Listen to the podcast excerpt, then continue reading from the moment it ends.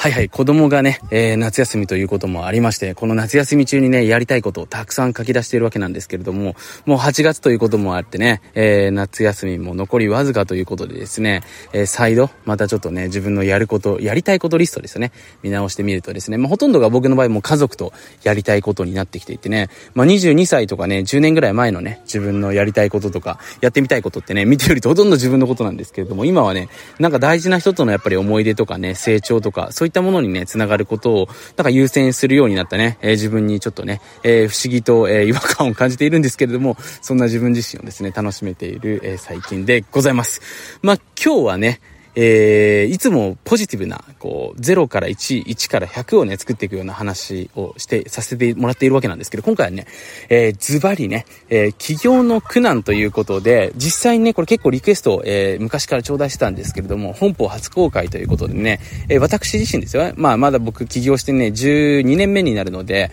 あのー、まあ、わかんないです。一般的な人からするとちょっと長いかもしれないんですけど、僕の中ではね、まだまだまだまだなんですけれども、そんなね、えー、僕自身の経験の中からね、実際に起業して大変だったことシリーズをですね、いくつかに分けて、えー、お届けしていけたらなというふうに思います。で、これはね、あの人間のステージ理論っていうのをね、勉強していくとわかると思うんですけれども、実はね、この人生だけに限らずビジネスにおいてもですね、特にお金においてもね、このステージっていうものが結構あるんですよね。なので今日はそのお金のステージっていうところも踏まえてね、話をしていけたらなというふうに思っております。で、まずね、0から多分1000万円のところでね、必ず多くの人が、ぶち当たるであろう、えー、苦難、その1をね、早速紹介していけたらなと思うんですけど、これはですね、ズバリ、今までお付き合いしてた人たちとのギャップなんですよね。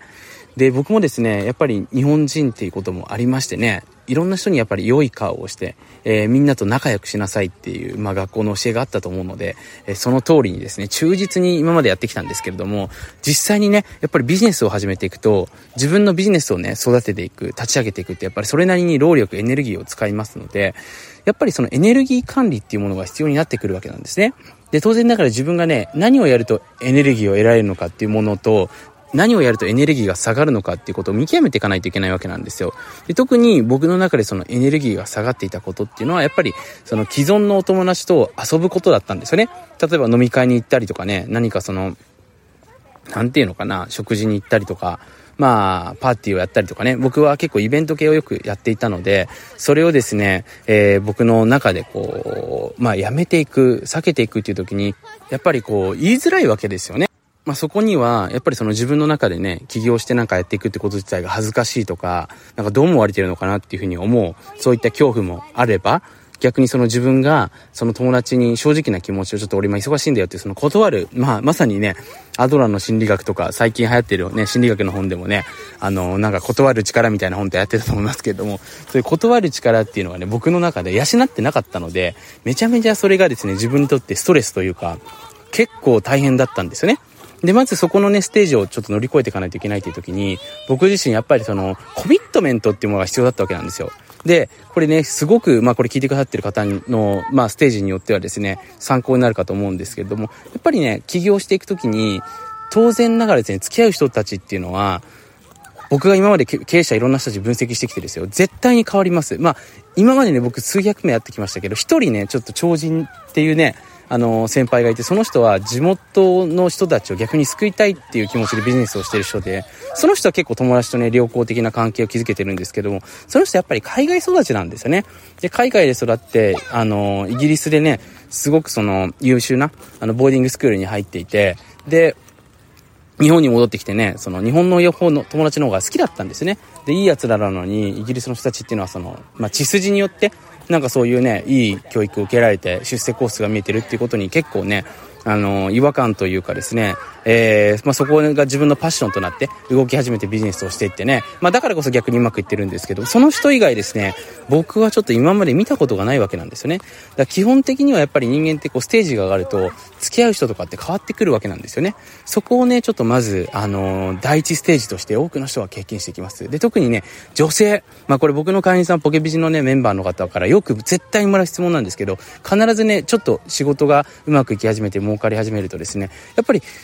なんていうか、ビジネスの中で自分でこう学んでいくこと、自分の要はその脳が変わっていくことって結構大きいんですよ。例えばね、自分でテストして、検証して、あのまあ、自分なりにね、こう、外注どこにするか決めてコストダウンしたりとかリスク取ったりしてやっていきますよね。そうすると、普段こう接してる友達が話してることが、もう、え、な、何この子、お子ちゃんみたいな話してるんだろうっていう風になってくるわけですね。要は、気にすることのレベルとか、そういったことが全部仕事をして自分で成果を出していくと変わってきてしまうわけなんですよ。当然ながらね、何この人言ってるんだろうっていうね、ちょっと、普段会ってる友達との話も合わなくなってくるわけですよね。だそうすると、この人たちと付き合うべきなのか、でもなんか友達がいない自分もね、あの、今までの人生でなかったので、どうしようかなって気持ちになってくると思うんですよ。だここがね、まず多くの人が出てくる第一ステージになってきます。で、この段階の時に、僕がやっぱお勧めするのは、やっぱり付き合うし新しい仲間がいることですよね。見つけていくこと。で、僕の場合は常にですね、これ昔からそうなんですけど、やっぱりメンターさん、で、このメンターさんっていうのはね、多くの人が、なんかこうメンターさんってその辺に起こってるものだと思うんですけど、自分で探しに行かないといけないんですよね。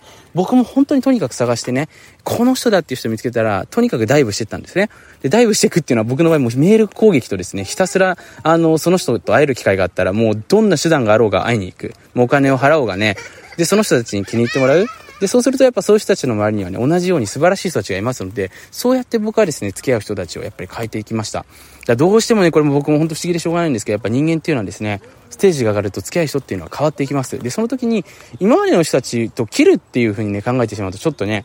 なんか悲しい気持ちになったりしてしまうんですけど、別に切る必要はないんですよね。ただ一時的に、えー、距離を置いていくとか、自分の優先するべきことをやっていくってことなんですよ。で、この時に面白いんですけれども、自分のね、その、なんていうのかな、その新しい自分がそこで生まれてくること、要は新しい自分を優先していくことですね。過去の自分と新しい自分がいた時に、未来の自分を優先してた時に、そんな自分自身に結構ついてきてくれる友達とか、お前ってそんなこと考えてたんだっていうことを逆に知って、えー、そんな自分自身応援してくれたり一緒にやりたいよって人って出てくるんですよね。これが結構ね、僕面白かったところで、大学生だったんですけど、当時。結構ね、その大学の友達にやっぱどう思われてるのかとかね、なんか宗教だと思われてるんじゃないか。周りで要は起業してる人なんで大学時代誰もいませんでしたから、多分うちの大学でね、あの、同学年で大学中退して起業したのって僕しかいないんですよね。で、そうすると何百人いる中で僕しかいないんで、普通に考えておかしいわけですよね。で、そういう中でね、えー、やっぱりでも自分で決めてやっていくってことはですね、やっぱりなかなか厳しいかと思うんですけれども、でも同じような人たちって世の中を見れば結構いるんですよね。だからそこの人たちとなるべく付き合っていくってことが非常に重要になってきますよということをちょっとぜひですね、えー、覚えておいていただけるといいんじゃないかなというふうに思っております。で、そんな新しい自分になろうとした時にですね、どこかで、えー、そんな自分自身のことを気になってたりとか、お前の考え素敵だよねっていうふうに思ってくれてる人たちっているんですよね。でそういう人たちを大事にしていくってことですね。で、そういう人たちって本当何年後僕もだから今ビジネス始めて十数年経ってますけど、やっぱりね、当時からのあの付き合いの人たちも何人もいますので、ぜひですね、また新しい要人間関係、あの、そんな関係を得るためにも、ぜひですね、一歩ちょっと踏み出してみるってことをお勧めします。で、友達とかね、仲間欲しい人はぜひね、あの、これまた宣伝になっちゃいますけど、ポケットビジネススクールってね、ビジネススクール結構ね、いいいい友達というか仲間多いので、ぜひね、チェックしてもらえると、あの、ほら、僕がこういう性格なんでね、いい人多いんじゃないかなと思います。じゃあちょっと子供と遊ぶ時間になりましたので、今日はそろそろ終わります。それではまた来週。